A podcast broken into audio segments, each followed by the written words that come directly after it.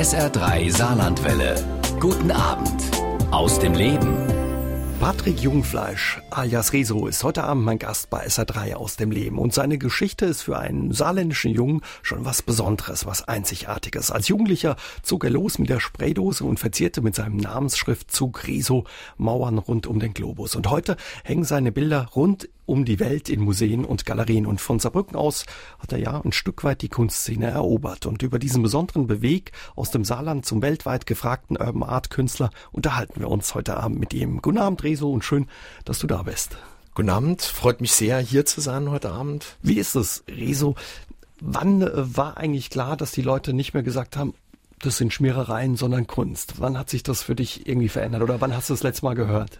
Ja, das ist natürlich, da muss man schon lange zurückgehen. Ähm, also ich mache ja im Grunde genommen, setze ich mich mit dieser Kunst schon seit ja, ich würde sagen 25, 28 Jahre auseinander und in den Anfängen, wenn man auf der Straße gearbeitet hat äh, oder überwiegend auf der Straße gearbeitet hat, war das natürlich eine Sache, die man relativ oft gehört hat. Also man muss sich natürlich auch direkt der Kritik stellen und ich glaube, dass das eigentlich so auch die Besonderheit dieser Kunst ist.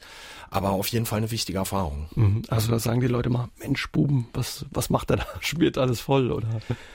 Ja, also ich glaube, im, im ersten Moment ist es natürlich so, dass die Leute viel auch geprägt sind äh, von Vorurteilen. Und wenn man dann aber in die Unterhaltung mit den Leuten gegangen ist, glaube ich, haben sie schon auch angefangen, anders über diese Kunst zu denken. Und ich glaube, dass genau das auch das Entscheidende ist, dass man einen Diskurs lostritt und auch vielleicht Menschen erreichen kann und auch ja, von ihrer Denkweise verändern kann mit dieser Kunst. Mhm. Was sind das so für Vorurteile, die dir immer wieder begegnet sind bei deiner Arbeit?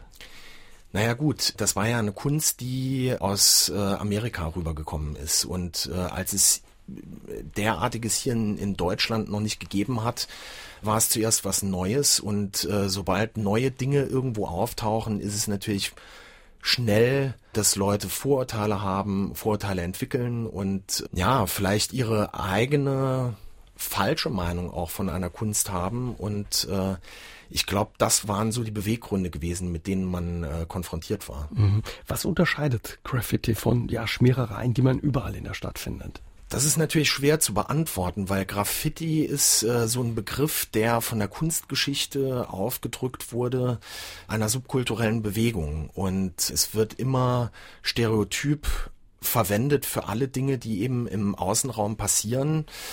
Und da denke ich, muss man natürlich auch vorsichtig sein, weil die Ansätze und auch die unterschiedlichen ja, Sichtweisen auch innerhalb der Graffiti-Szene ganz äh, unterschiedlich sind. Ist ganz vielfältig, ne? Also die Szene. Genau. Also im Grunde genommen kann man sagen, dass ähm, die Graffiti-Szene oder dass die, die, die Herangehensweise oder auch die Sichtweise der einzelnen Künstler in der Graffiti-Szene genauso unterschiedlich sind, wie es auch äh, unterschiedliche Persönlichkeiten gibt. Und äh, ich denke, dass das auch diese Szene sehr oder so interessant macht. Mhm. Was gehört da alles dazu äh, zum Graffiti oder zur Street Art? Also das sind gesprühte Motive, eben Schriftzüge, wie du sie an die Wand oder mittlerweile eben auf die Leinwand wirfst, aber auch Dinge wie Schablonen oder sowas. Was gehört da alles dazu? Also man muss differenzieren zwischen verschiedenen Bewegungen. Also äh, Street Art ist nochmal was anderes als Graffiti. Graffiti oder als Graffiti bezeichne ich jetzt im Speziellen die Kunst, die aus New York kommt oder vielmehr von der Ostküste der Vereinigten Staaten, die auch mit Sprühdose umgesetzt ist und äh, wo im Kern Schrift also Schriftzüge umgesetzt werden, aber auf eine bestimmte Art und Weise. Street Art geht nochmal in eine andere Richtung. Äh, das können auch winzig kleine Installationen sein im öffentlichen Raum. Dann gibt's natürlich auch Pochoir-Graffiti oder Schablonen-Graffiti genannt. Äh, das sind Motive, die im Grunde genommen nicht freihand äh, aufgesprüht werden, sondern mit Hilfe von Schablonen. Also wie man da auch schon relativ gut erkennen kann, ist das eine wirklich ganz unterschiedliche Herangehensweise, die aber jetzt unter dem Begriff Urban Art vereint wird. Mhm. Und ähm, das ist, was du heute auch machst. Du hast gewechselt eben von der Sprühdose zum Pinsel und der Leinwand. Wir machen gleich nochmal einen Ausflug zurück zu deinen Anfängen, wie du quasi zum Sprayen gekommen bist und wie dein Weg war. Der Urban Art Künstler Rezo alias Patrick Jungfleisch ist heute Abend zu Gast bei SA3 aus dem Leben und wir unterhalten uns über seine Kunst, die sich mittlerweile von den Straßen verabschiedet hat und in Galerien und Museen zu finden ist. Nichtsdestotrotz haben viele, auch unsere Hörer, noch so eine Vorstellung von Graffiti im Kopf. Uns hat eine Mail erreicht von Klaus Utzig, der sagt, ich würde Graffiti eher als Vandalismus bezeichnen. In seiner Umgebung wurden Wände von Häusern und öffentlichen Gebäuden durch Schmierereien so beschädigt, dass das Entfernen mit erheblichen Kosten verbunden war. Graffiti an freigegebenen Flächen kann er zwar selbst nicht als Kunst erkennen, aber akzeptieren und auch äh, Wolfgang Jakobs aus Saarlouis Roden hat sein Haus neu gestrichen und am nächsten Tag, ja, war es mit Graffiti verschmiert, lässt sich kaum entfernen. Das sind für ihn keine Künstler. Ist, ja, Rezo, wo ist da der Unterschied? Eben, wie unterscheidet sich Graffiti von diesen Schmierereien, die ja bei Leuten auch für Frust und Ärger sorgt? Gut, also man muss natürlich differenzieren. Also wir sprechen jetzt die ganze Zeit äh, von Graffiti. Das ist natürlich der subkulturelle Anfang. Also, äh, dass das natürlich auch oder dass in dieser Szene sich auch Leute bewegen, die Sachbeschädigungen machen. Das ist nicht auszuschließen, das ist klar, aber im Grunde genommen geht es ja hier um die Anfänge. Also Graffiti als Anfang für eine Kunstform, die eigentlich mit Vandalismus überhaupt nichts mehr zu tun hat, weil diese Kunstform auch im Laufe der Jahre sich entwickelt hat hin zu einer Kunst, die eben in Galerien gezeigt wird. Gehen wir vielleicht mal zurück zu den Anfängen. Wo ist Graffiti entstanden oder wo kommt diese Kunstform her und wie ist sie entstanden? Also Graffiti ist in den Ende der 60er, Anfang der 70er Jahre entstanden in Philadelphia und New York. Die meisten Leute sprechen jetzt heutzutage nur noch von New York Graffiti. Also der Start war im Grunde genommen in den Slums oder in den Problemvierteln der Großstadt. Und da wurden äh, hauptsächlich Züge besprüht, äh, weil die eigentlich wie als Leinwand zu den Leuten gekommen sind und nicht die Leute zu den Arbeiten gehen mussten, wie es beispielsweise im Museum der Fall war. Mhm. Und dadurch, dass diese Bilder auf Züge gesprüht waren, sind Touristen vorbeigekommen, haben diese abfotografiert, mit in ihre Länder, mit in, in ihre Heimat genommen. Und äh, so kam es, dass es zu einer weltumfassenden Bewegung geworden ist aber wie gesagt im Laufe der letzten Jahrzehnte sich entwickelt hat zu einer Kunstform, die eben nicht mehr auf der Straße passiert. Und eben auch nicht illegal sein muss. Also da würdest du dich als Urban Art Künstler auch distanzieren oder viele deiner Kollegen von diesen Schwerereien? Genau. Also äh, man muss sagen, also Graffiti, wie gesagt, ist der Anfang und im Laufe der Jahre sind äh, die Künstler, die eben einen anderen künstlerischen Anspruch hatten, eine andere Herangehensweise hatten, äh, sich auch weitergebildet haben, auch was kunsthistorische Themen betrifft beispielsweise das sind eigentlich die Leute, die heutzutage nicht mehr als Graffiti-Künstler gelten, sondern unter dem Begriff Urban Art geführt werden und äh, in Galerien, in Auktionshäusern und auch zum Teil in Museen zu finden sind. Und die haben eigentlich äh, gar nichts mehr mit, äh, oder sie haben natürlich die Anfänge durchlaufen, aber heutzutage ist das ein ganz anderes Ding. Ende der 80er begann er mit dem Sprayen und heute gehört er zu den gefragtesten Urban Art Künstlern der Welt. Seine Kunstwerke schmücken in unzähligen Ländern Wände, aber eben auch hängen sie in Galerien, zum Beispiel in New York, Montreal oder Paris. Patrick, wie hast du angefangen mit dem Sprühen? Ich glaube mit relativ jungen Jahr mit 13. Wie bist du da dazu gekommen? Genau, also ich habe Familie in New York und Paris. Die beiden Schwestern meines Vaters leben in New York und bin seit ja frühester Kindheit jedes Jahr nach New York geflogen und war dann zwei bis drei Monate immer in New York gewesen und äh, wenn man dann als als Kind oder Jugendlicher Heranwachsender in den U-Bahn-Stationen gestanden hat und Züge einen passiert haben, die bemalt waren, war das natürlich ein sehr prägender Eindruck gewesen. Und das war dann natürlich irgendwo der ausschlaggebende Punkt für mich dann zu sagen, ich würde mich gern mit dieser Kunst auseinandersetzen, sie selbst machen und äh, das war so der Anfang gewesen. Ich meine, als Jugendlicher mit 13, 14 so lange in den Ferien in New York verbringen zu dürfen oder so ist wahrscheinlich klasse, faszinierend wahrscheinlich, ein tolles Erlebnis. Aber was hat dich so gepackt oder fasziniert an, an dieser Form, an den Graffitis, an diesen Sprühereien? Gut, es war plakativ, also das war kompromisslos, energiegeladen, es war sehr bunt und äh, wenn man sich noch an die New Yorker U-Bahn in den 70er Jahren, 80er Jahren erinnert, da war das eher trostlos gewesen. Und da Farbe auf diese Züge zu bringen, war natürlich eine Veränderung des Umfelds und war so packend, so ergreifend, dass man für sich selbst, oder so ist es jedenfalls mir gegangen, dass das ein prägender Moment war. Mhm. Wie ging es dann los? Die Gartenmauer zu Hause bei euch, bei deinen Eltern oder wo hast du angefangen? Quasi? Also eigentlich war es die Schule. Also der äh, Schulleiter in der Schule, in der ich vorher gewesen bin, der hat mir Wände zur Verfügung gestellt und dort habe ich eigentlich angefangen zu sprühen. Und auch mal quasi illegal unterwegs gewesen oder muss es nicht unbedingt dazu werden? Nee, Kann genau. das Polizei. ist, genau, aber das ist genau das, was ich eben auch äh, sagen wollte. Es geht eigentlich nicht darum, Vandalismus oder Sachbeschädigung zu machen, sondern wenn man einen künstlerischen Anspruch hat, dann kann man auch Graffiti betreiben, ohne illegal rausgehen zu müssen.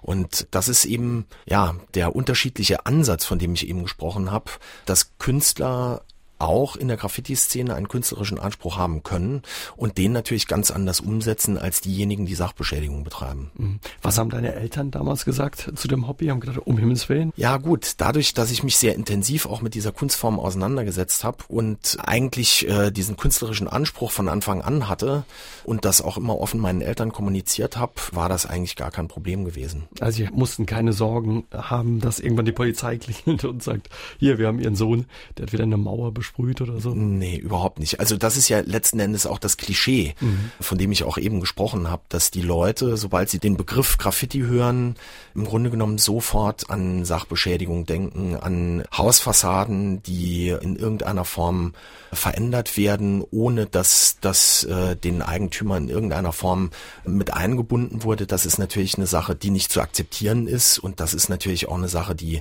viele Künstler in der Graffiti-Szene auch für sich ablehnen. Aber wie ist das? Wie findet man Mauern, Wände, die man besprühen darf? Also ich denke, und das ist auch ein Punkt, den ich an Saarbrücken so schätze, dass die Stadt Saarbrücken am Saarufer äh, Wände zur Verfügung gestellt hat.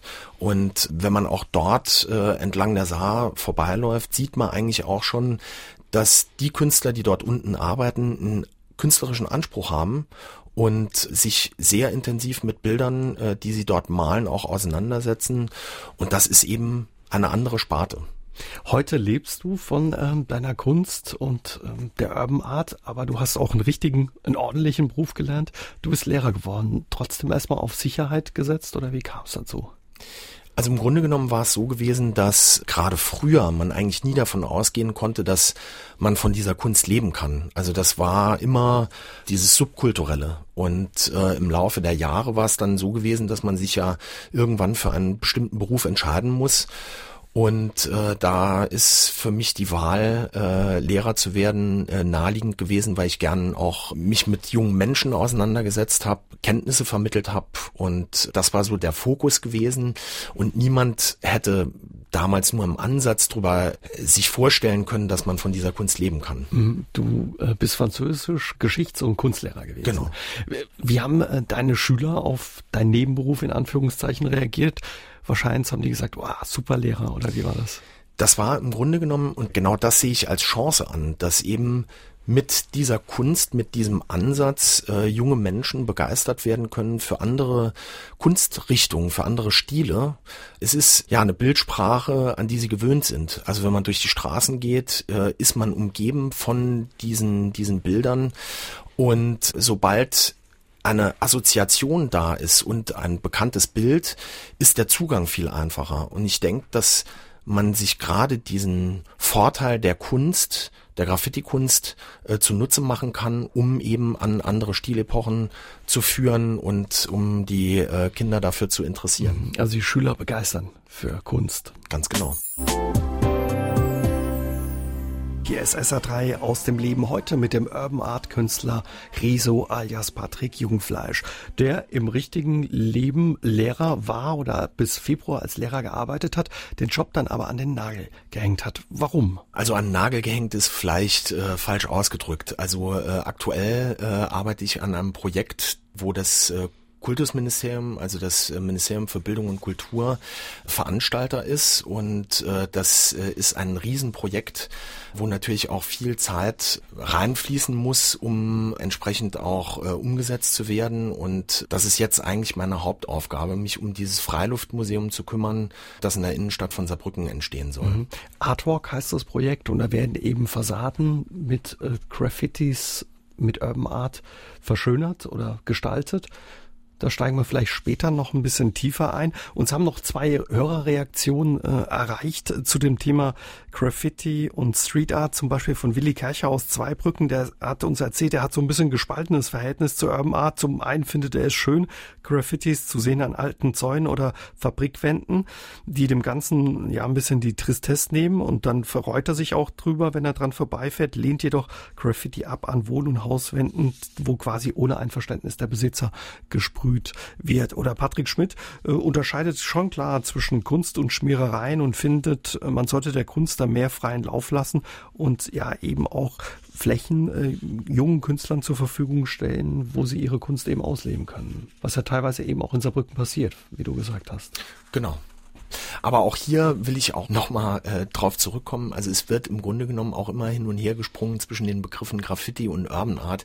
Also man muss das schon deutlich unterscheiden. Und das ist eigentlich auch genau das, was die Zielsetzung des Projekts ist, über das wir jetzt gleich wahrscheinlich mhm. noch reden werden, dass es eben eine Weiterentwicklung gibt aus der Kunst, die eben im öffentlichen Raum passiert in Form von Graffiti und eben nochmal das nächste Level sozusagen oder das, das äh, Niveau, das eben nach oben angepasst wurde in Form von Urban Art. Da unterscheiden sich die Bildmotive natürlich auch nochmal ganz entscheidend von den herkömmlichen Graffitis. Die Saarbrücker Innenstadt verwandelt sich in den kommenden Monaten in ein Freiluftmuseum. Die Idee dazu hatte mein heutiger Gast bei SA3 aus dem Leben, Patrick Jungfleisch alias Rezo. Rezo, was steckt dahinter? Um was geht es euch da? Also es geht im Grunde genommen darum, dass die Urban Art, die ja im Laufe der letzten Jahrzehnte, also eigentlich so ab den äh, 2000er Jahren, in Galerien entwickelt hat und auch in Museen. Man muss sagen, dass äh, große Museen weltweit diese Kunst zeigen, zum Beispiel auch das MoCA in LA haben Besucherrekorde gebrochen. Also in äh, LA war die Besucherzahl höher als bei einer Andy Warhol Retrospektive. Ähm, auch die Fondation Cartier oder die Tate Modern in London haben sich diesem Thema zugewandt. Auch die Völklinger Hütte hier bei genau, uns im genau, Saarland. Absolut. Und äh, alle Ausstellungen haben Besucherrekorde gebrochen. Auch in Völklingen waren in den letzten Biennalen insgesamt über 250.000 Besucher gewesen. Und das zeigt, wie generationsübergreifend, denn äh, auf allen Ausstellungen kann man feststellen, dass sowohl ältere Menschen als auch junge Menschen gemeinsam auf die Kunst zugehen und diese Kunst auch äh, schätzen lernen. Da gab es ja heute Abend auch vielleicht bei dem einen oder anderen ein ähm, bisschen Verwirrung. Vielleicht klären wir das nochmal. Wie unterscheidet sich eben Graffiti von der Urban Art? Was ist da der Unterschied? Also es ist ja klar, dass wir natürlich bei den Anfängen starten mussten mhm. und äh, das ist im Grunde genommen auch, äh, haben alle Künstler gemeinsam, dass sie eben auf der Straße begonnen haben mit Sprühdosen, aber dass äh, die Künstler, die von denen wir jetzt vor allem reden am äh, Artwalk, sind die Künstler, die sich eben losgelöst haben von dieser Graffiti-Bewegung, weil sie auch zu einengt gewesen ist. Also es äh, gibt ganz viele Regelwerke, an die man sich zu halten hatte. Und das war eigentlich so der ausschlaggebende Punkt für diese Künstler zu sagen, wir haben einen anderen Anspruch, wir wollen irgendwo anders hin. Und aus dem Grund haben die Künstler, die in der Urban Art jetzt beheimatet sind, irgendwann die Entscheidung getroffen, wir wechseln jetzt das Medium. Wir gehen vom Außenraum wechseln wir auf Leinwand und auch da musste einiges passieren mit den Kunstwerken, damit sie auch überhaupt in, im neutralen Raum in der Galerie mhm. funktionieren. Und dieser Weg, den die Künstler gegangen sind vom Außenraum, die Weiterentwicklung in die Galerie, diesen Weg gehen wir jetzt aber nochmal zurück. Aber wohlgemerkt mit der Weiterentwicklung der Kunst. Das heißt also, wir gehen nicht mehr zurück zum Ursprung, zum Graffiti, sondern wir äh, nehmen die Kunst, die sich eben weiterentwickelt hat in der Galerie, die bringen wir jetzt nochmal zurück in die Stadt und das wird das Freiluftmuseum werden, also mit höchsten Ansprüchen von internationalen Künstlern, die aus aller Welt nach Saarbrücken kommen. Ihr habt Gebäude die letzten Wochen, äh, Monate gesucht in Saarbrücken. 14 Hausfassaden werden, glaube ich, jetzt erstmal im ersten Schritt gestaltet. Was werden das für Motive sein, die man dann da finden wird? Also wir haben natürlich jetzt versucht, weil die Urban Art natürlich ein, ein sehr breites Spektrum liefert an unterschiedlichen Bildsprachen. Also es gibt abstrakte Ansätze, es gibt äh, Ansätze, die eher figürlich sind. Und wir haben versucht, ein bisschen von allem äh, zu bringen und haben natürlich auch darauf geachtet, dass die Künstler zu den jeweiligen Objekten passen, äh, auch zu dem Umfeld passen. Da war natürlich eine, eine intensive Auseinandersetzung mit dem Ort, mit den Wänden, mit der Umgebung und auch mit dem Werk der jeweiligen Künstler äh, nötig, um eben das gesamte Projekt auf die Beine zu stellen. Was werden das für Gebäude sein? Kannst du da schon was verraten? Oder was für Ecken in Saarbrücken? Also wir versuchen natürlich, und aus dem Grund unterscheidet sich auch der Artwalk in Saarbrücken von anderen Projekten in anderen Städten. Es ist natürlich nichts Neues, dass Hausfassaden irgendwo bemalt werden, große Hausfassaden. Aber hier die Besonderheit im Artwalk Saarbrücken ist, dass alle Fassaden fußläufig erreichbar sind und äh, in Form eines Parcours auch abgelaufen werden können. Es werden auch ähm, Schilder aufgestellt, um eben auch nochmal auf die Künstler hinzuweisen. Und das ist eben die Besonderheit an dem Artwalk Saarbrücken und äh, insofern, um nochmal auf die Ausgangsfrage zurückzukommen, es werden Fassaden sein, die überall in der Innenstadt verteilt sind, wirklich im absoluten Stadtkern und alle Wände werden fußläufig erreichbar sein. Mhm. Und kannst du uns schon äh, ein bisschen Appetit machen, wo man eben dann so ein riesiges Gemälde, Urban Art Gemälde finden wird? Also ich will natürlich unserem Herrn Minister Ulrich Kommerson äh, nicht äh, vorweggreifen, aber man muss sagen, wir haben Hausfassaden in der Bahnhofstraße, Nauwieser Viertel, also das ist doch sehr zentral. Der Urban Art Künstler Rezo ist mein Gast heute Abend bei SA3 aus dem Leben und seine Hauptbeschäftigung der letzten Wochen und Monate war der Artwalk. Dabei verwandeln in den kommenden Monaten in Saarbrücken Künstler Hauswände in Kunstwerke. In der ganzen Stadt entsteht quasi eine Art Freilichtmuseum und Hausbesitzer haben dafür ihre Hauswände zur Verfügung gestellt. Nächste Woche rückt der erste Künstler an. Das sind wirklich sehr renommierte Künstler. Also das, das wird was sein, was Saarbrücken auch nach nach außen hin viel Aufmerksamkeit bringen wird und auch schmücken wird, Rezo. Genau. Also nächste Woche, wie gesagt, wird äh, ein Künstler aus Moskau starten und im Laufe der nächsten Monate bis äh, Ende August werden dann weitere Folgen aus Paris, New York, Australien auch. Und äh, das sind natürlich Künstler, die in den Weltmetropolen ausstellen und auch äh, arbeiten zum Teil. Und das sind Künstler, die eben jetzt nach Saarbrücken gezogen werden mit dem Artwalk. Wie habt ihr die nach Saarbrücken gekriegt? Das ist ja nicht selbstverständlich, dass die hierher kommen.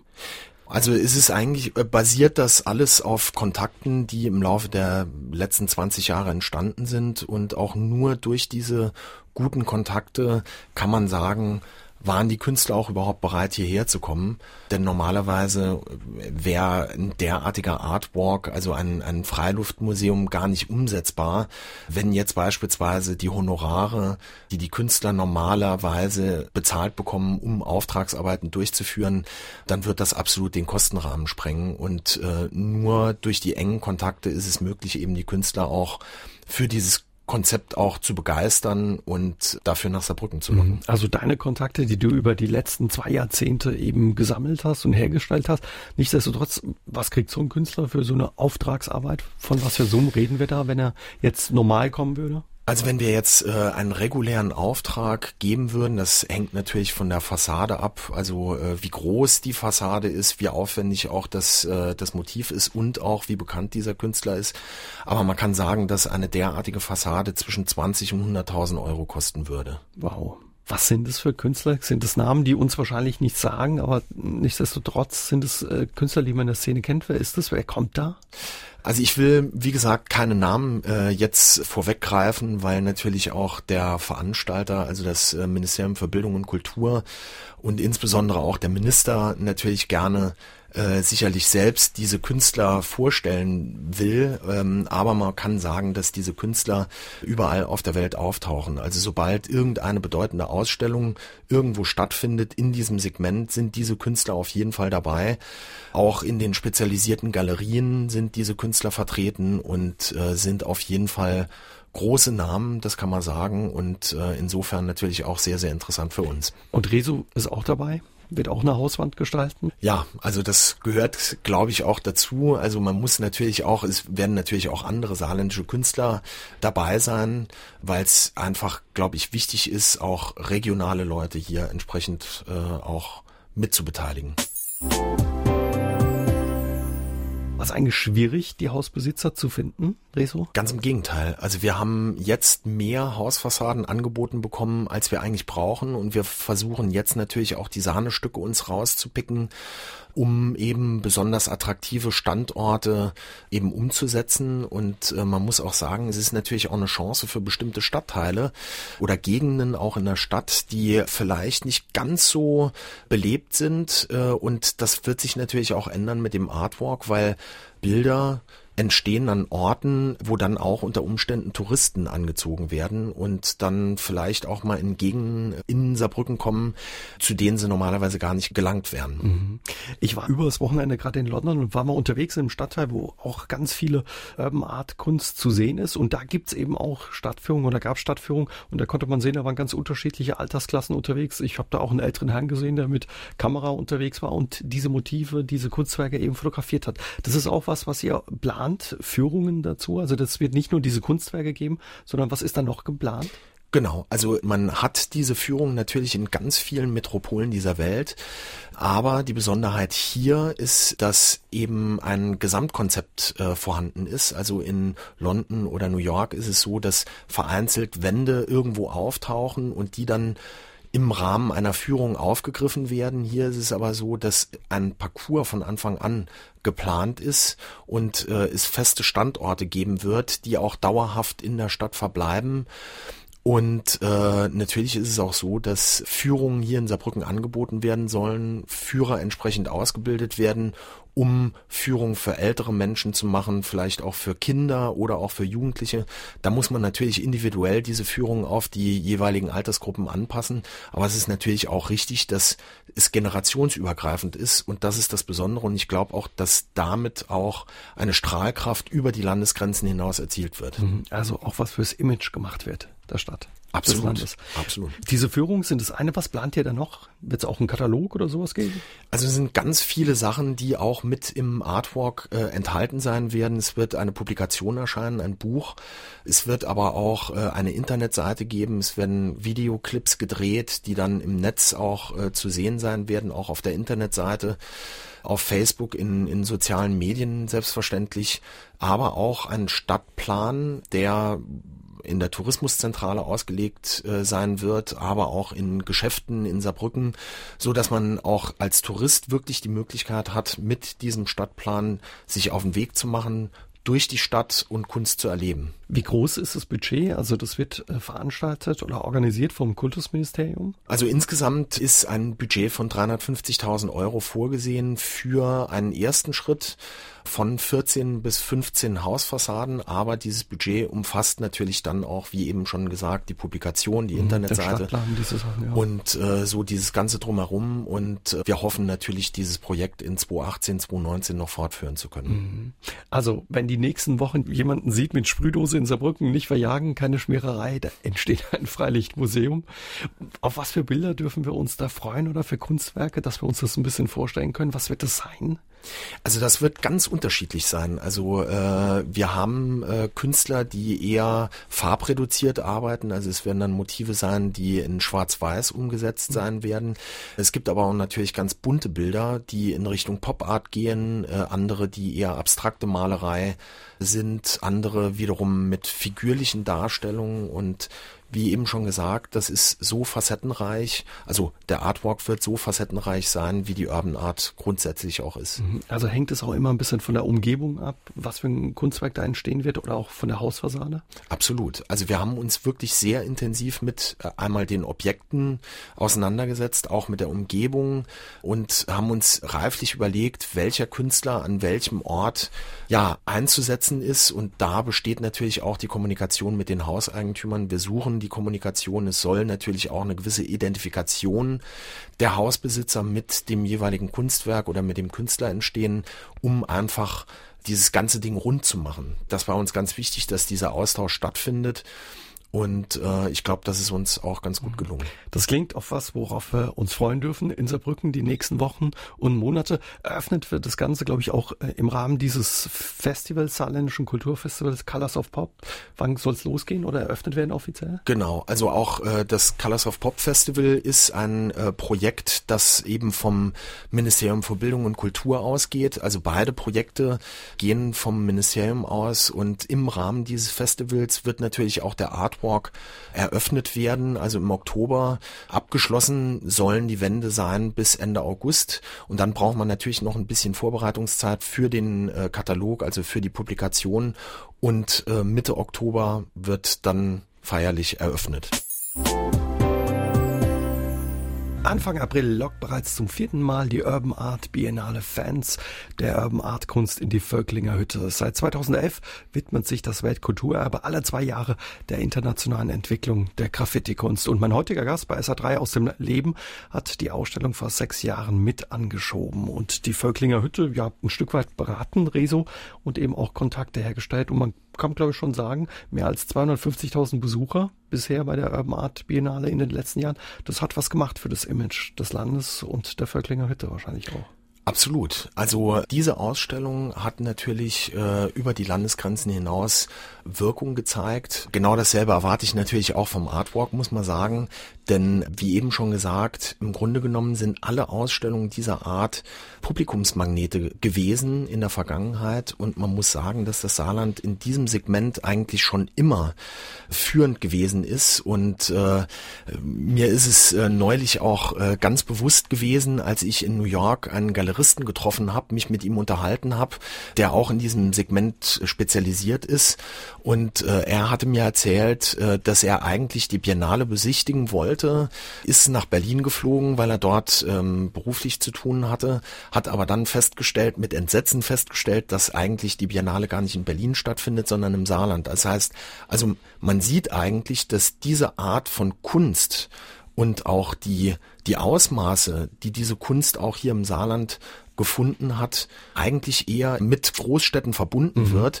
Und da glaube ich, dass wir hier wirklich die Chance haben, diesen Vorsprung, den wir auch in Deutschland uns erarbeitet haben, mittlerweile auch in Europa und in der Welt, eigentlich mit zur ja, zu einer führenden Gegend äh, sich entwickelt hat im Bereich der Urban Art. Aber wenn ich äh, dich richtig verstehe, also man hat die Urban Art Biennale in New York wahrgenommen oder nimmt sie wahr und überlegt, Mensch, da gehe ich hin und gucke mir das an. Ganz genau. Also, und genau dasselbe äh, passiert auch in Paris. Also Leute, die ich kennengelernt habe, auch in Paris in Ausstellungen, haben mir gesagt, dass sie sechs oder sieben Mal zur Biennale extra gefahren sind.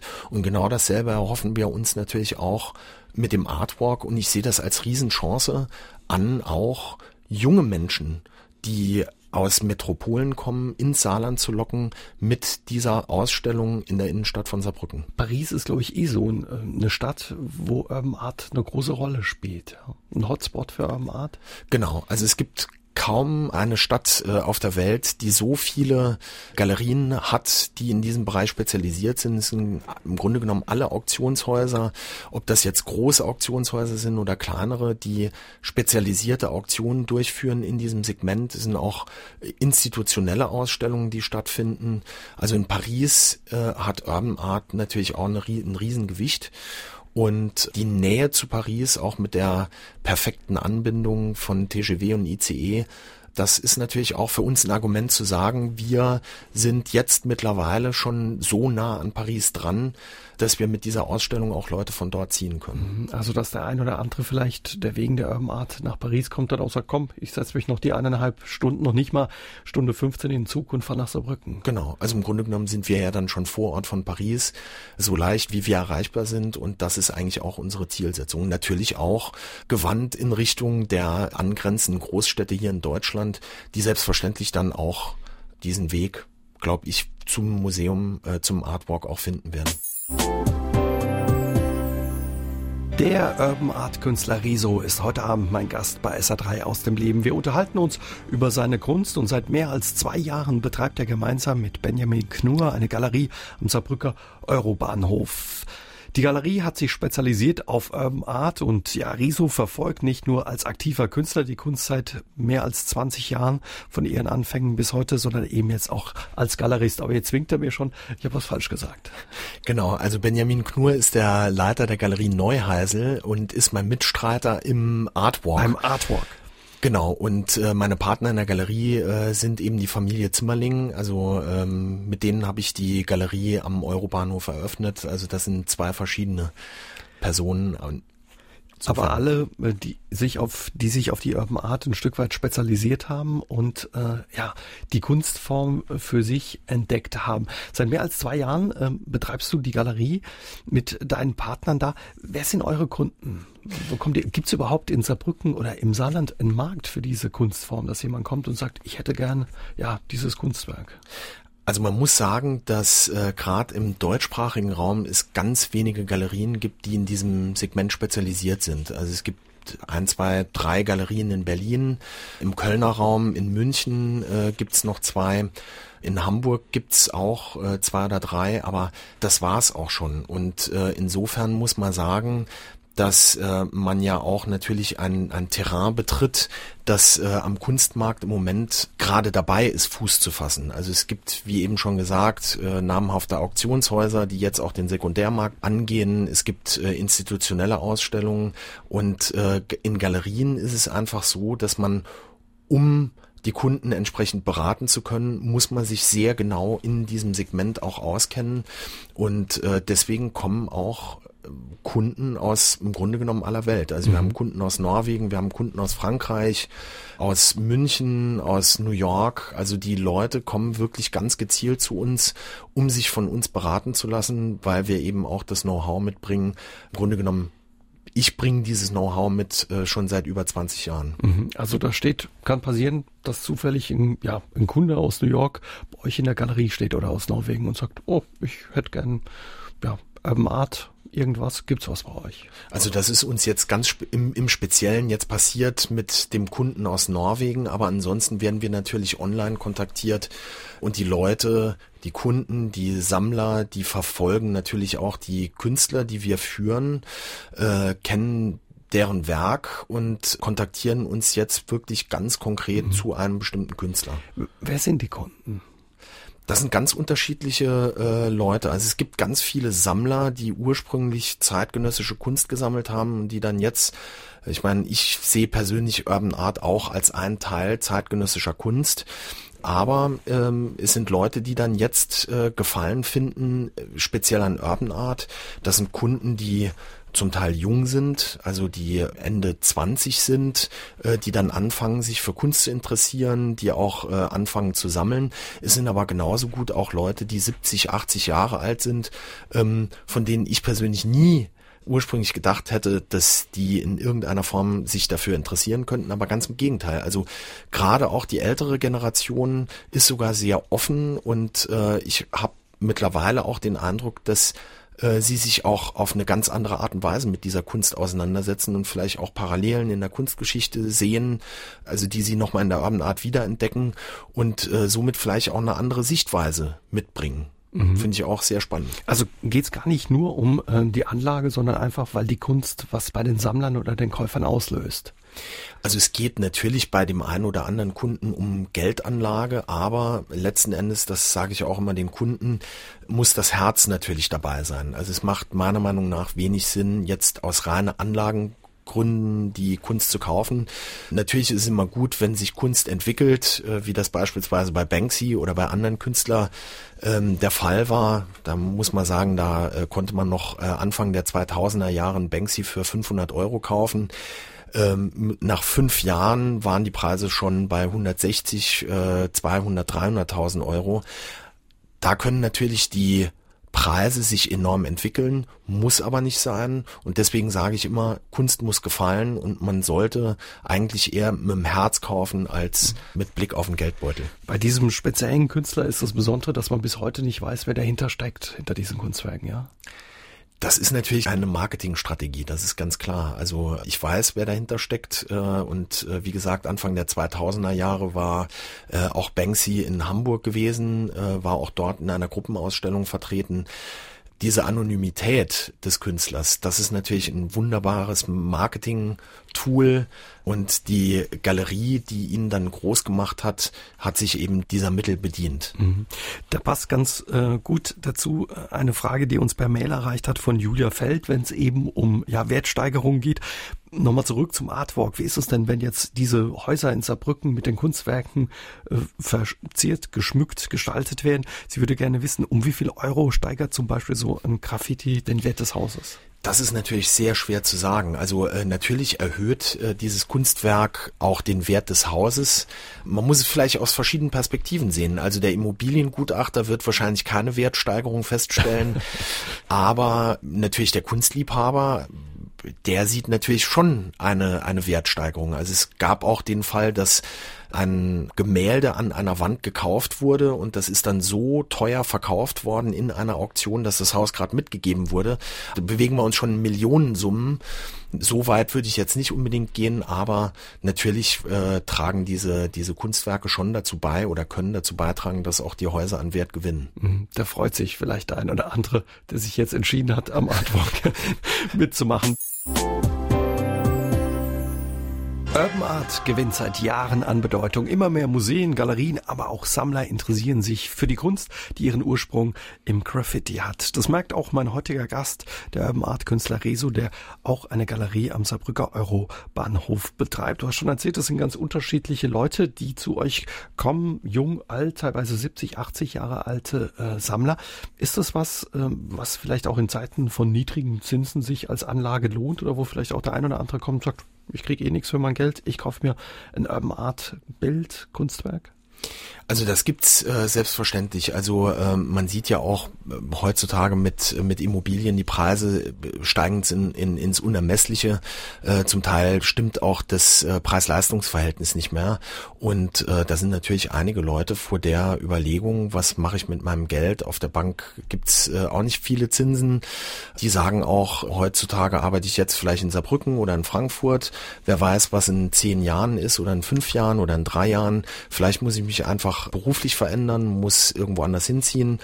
Und eine Immobilie ist natürlich auch immer bindend bis zum gewissen Grad. Und äh, da haben wir einige Kunden, die auch in die Galerie kommen und sagen, wir investieren in Kunst, weil wir diese Kunst mitnehmen können und sehen das auch ein Stück weit als Altersvorsorge. Mhm. Was muss man in die Hand nehmen, zum Beispiel bei den Kunstwerken der Künstler, die ihr vertretet? Das ist ganz unterschiedlich. Also natürlich ist es immer ganz schwierig, da über Preise zu sprechen, weil wenn man jetzt einen Preis sagt, kann es unter Umständen sein, dass in äh, zwei, drei Monaten oder vielleicht einem halben Jahr, Jahr äh, die Preise nochmal völlig anders aussehen. Also wir haben das bei, beispielsweise bei einem New Yorker Künstler, den wir in der Galerie vertreten. Innerhalb von zwei Jahren haben sich die Preise im Grunde genommen verdoppelt. Eine gute Rendite wäre das. Das ist richtig. Aber man muss auch immer, also ich versuche da natürlich auch immer die Kunden einzubremsen. Ich persönlich glaube, es ist sinnvoller, ein Kunstwerk, wenn man das kauft, auch zu halten und nicht sofort nochmal auf den Markt zu werfen, weil das unter Umständen auch kontraproduktiv ist, weil der Markt überschwemmt wird und äh, somit auch die Preise unter Umständen nochmal sinken können. Aber bei aller Zurückhaltung, 5.000, 10.000 Euro oder von was für äh, Summen sprechen wir da? Oder geht es weit darüber hinaus teilweise auch? Also ein Original auf Papier kriegt man schon für mehrere hundert Euro und das geht hoch bis 30, 40.000 Euro. Also wirklich eine große Bandbreite äh, an, an Preisen hängt natürlich auch von der Entwicklung des Künstlers ab und kann sich natürlich im Laufe der Zeit auch selbstverständlich verändern. Erwin Büch hat uns eine Mail ins Studio geschickt aus Bübing und er ist auf der Suche nach einem Künstler, der ja äh, seine Garagenwand dreimal drei Meter für kleines Geld verziehen könnte und er würde gerne wissen von Rezo, dem Experten, wo er so einen Künstler finden könnte, der für kleines Geld sowas macht. Also da muss man natürlich regional Ausschau halten. Es ist natürlich das Ding, Generationen verändern sich und äh, mir fehlt da natürlich auch der Kontakt zur jüngeren Generation, aber ich würde einfach empfehlen, mal in Saarbrücken am Staden an die Wand zu gehen, an einem sonnigen Tag, äh, am Wochenende vielleicht. Da könnte ich mir gut vorstellen, dass da Künstler sich finden lassen, die auch sehr dankbar dafür sind. Also da würde ich auf jeden Fall den Kontakt empfehlen, dann direkt unten an der Wand zu sein. Also da, da gibt's auch eben eine Wand, wo Sprayer regelmäßig die Wand neu gestalten. Da könnte man ein paar treffen. Ganz genau. Also die Stadt Saarbrücken hat vor Jahren eine Wand äh, dort unten freigegeben und äh, das sind dann Künstler, die eben die Möglichkeit haben, an dieser Stelle zu malen und entsprechend ihre Arbeit zu präsentieren. Rezo, im Saarland, wie ist da die äh, Szene, wenn es um Graffiti und Urban Art geht? Also man muss sagen, dass im Bereich Urban Art einige Künstler auch äh, aktiv sind, die auch in Galerien ausstellen. Da gibt's drei, vier Künstler, die sehr interessant sind. Mhm, wer ist das zum Beispiel? Ähm, zum Beispiel Cohn, äh, der ursprünglich aus München kommt, äh, aber in Saarbrücken lebt. Rax und äh, Laune und äh, verschiedene andere Künstler auch. Und äh, die Besonderheit, das kann man vielleicht heute Abend auch erwähnen, äh, die Landeskunstausstellung, die Ende April die Türen eröffnet, hat auch zum ersten Mal jetzt Urban Art Positionen verteilt auf verschiedene Ausstellungsflächen. Würdest du sagen, ist die Graffiti-Kultur, die Urban Art Kultur außerhalb der Galerien und Museen im Land durchaus aktiv und lebendig? Auf jeden Fall. Ja. Man muss natürlich sagen, das ist immer gemessen an der Größe der Stadt.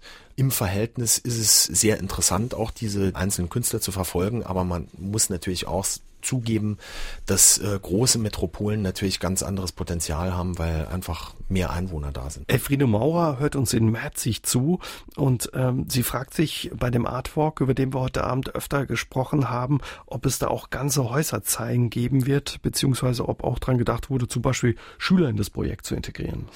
Ja, also ist es so, dass äh, riesige Giebelwände in Saarbrücken ähm, bemalt werden. Also das, äh, wir reden jetzt nicht über äh, kleine Objekte, sondern es geht wirklich um riesige Hausfassaden, die in der Innenstadt bemalt werden. Und natürlich werden auch äh, Schülerprojekte, Kunstprojekte, Schulen werden mit eingebunden. Das ist aber dann eine Sache, die wir dann im nächsten Schritt machen werden. Aber auch das ist in Planung und wird dann höchstwahrscheinlich auch an alle Schulen im Saarland rausgehen.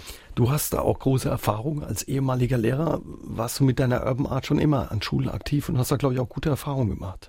Genau, also die Nachfrage ist riesengroß. Äh, es sind ganz viele Schulen, wo auch die Kunsterzieher ein Interesse dran haben, diese Kunst in den Kunstunterricht zu integrieren. Und da bieten sich natürlich enorme Möglichkeiten, äh, ob das jetzt Lehrerfortbildungen sind, um einfach Multiplikatoren auszubilden oder auch äh, Projekte an Schulen, Führung für äh, Schulklassen. All das sind ganz interessante Themen, wo auch, und das äh, ist die Erfahrung, die ich gesammelt habe, man auch junge Menschen für diese Kunst begeistern kann. Und äh, das ist eigentlich auch, wie gesagt, eine Zielsetzung des Artworks. Mhm.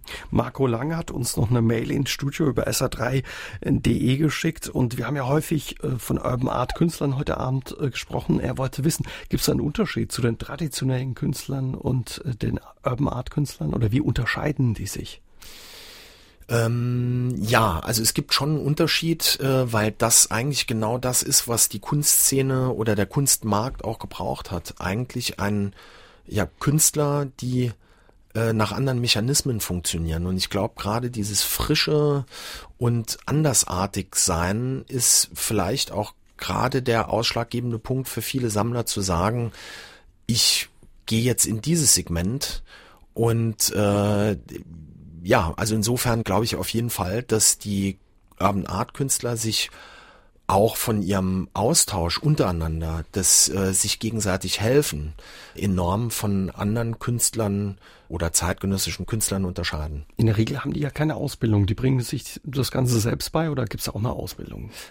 Das ist teils, teils. Also man muss natürlich sagen, dass sie eine gewisse Schule durchlaufen haben, eben dadurch, dass sie im öffentlichen Raum tätig waren, äh, auch ganz andere Erfahrungen gesammelt haben, ist ja auch ganz klar. Ist, äh, wir reden über andere Formate, Hausfassaden, ganze Hausfassaden äh, zu bemalen, ist natürlich eine, eine andere Herangehensweise, eine andere Art des Malens. Es ist wesentlich körperlicher, als wenn das jetzt nur im Atelier stattfindet. Aber es gibt auch Künstler in der Urban Art, die eben eine ganz traditionelle Ausbildung haben, die auch an Akademien gewesen sind. Aber ich glaube nicht unbedingt, dass das jetzt äh, wirklich so das Entscheidende ist, um äh, sagen zu können, ein Urban Art Künstler hat mehr Erfolg, wenn er an der Akademie gewesen ist. Ganz im Gegenteil. Also ich glaube, dass die Perspektive eine andere ist und die Herangehensweise und gerade das, das, das Frische ist. Patrick Schmidt hat uns auch angerufen aus Saarbrücken und er fragt sich bei dem Artwalk, die Kunstwerke, die in Saarbrücken entstehen, ähm, warum man da keine Künstler äh, aus der Region nimmt, nur von außerhalb. Ganz so stimmt es nicht. Da sind auch Künstler aus der Region dabei. Ne? Genau, also es sind äh, vier Künstler aus der Region, äh, die mit oder aus Saarbrücken, äh, die jetzt am Artwalk teilnehmen und äh, das ist ja im Verhältnis zu den 14, 15 Wänden ja auch schon ein bedeutender Teil. Also insofern haben wir da natürlich auch bei der Vorkonzeption natürlich auch daran gedacht. Und er hat noch eine Frage. Die Kunstwerke werden vermutlich wieder überschmückt. Das ist auch was, was ich mir manchmal denke bei Graffiti oder Urban Art. Das ist ja sehr vergänglich. Irgendwann kommt vielleicht jemand, übermalt es wieder. Bei dem Artwork jetzt vielleicht nicht, aber grundsätzlich bei Graffiti kann es passieren, dass ein anderer Künstler kommt und ja sein Kunstwerk drüber pinselt oder sprüht.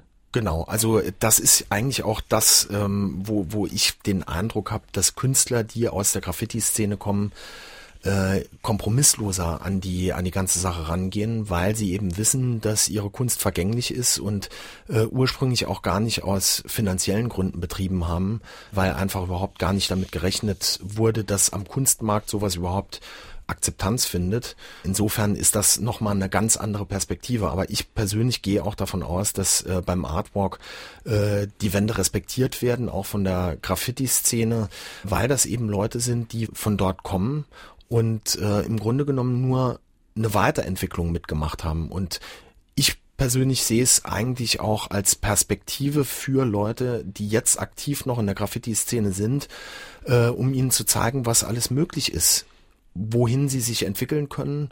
Und äh, wir sind natürlich auch bestrebt, weitere legale Flächen auch für die Graffiti-Szene noch bei der Stadt zu organisieren, so dass im Grunde genommen alle Leute auch was davon haben und keiner ausgegrenzt wird. Mhm. Das ist, muss ich auch ganz deutlich sagen, überhaupt gar nicht das Ziel äh, dieser Sache, dass nur äh, ausgewählte Künstler davon profitieren. Wir wollen natürlich alle Leute integrieren, aber eben auf äh, unterschiedliche Art und Weisen und dem Nachwuchs dann eine Chance geben, dass da vielleicht auch was nachwachsen kann. Ganz genau. Sich und auszuprobieren. Ganz genau. Und man muss es auch so sehen, dass der Nachwuchs unter Umständen ja auch nachfolgen kann.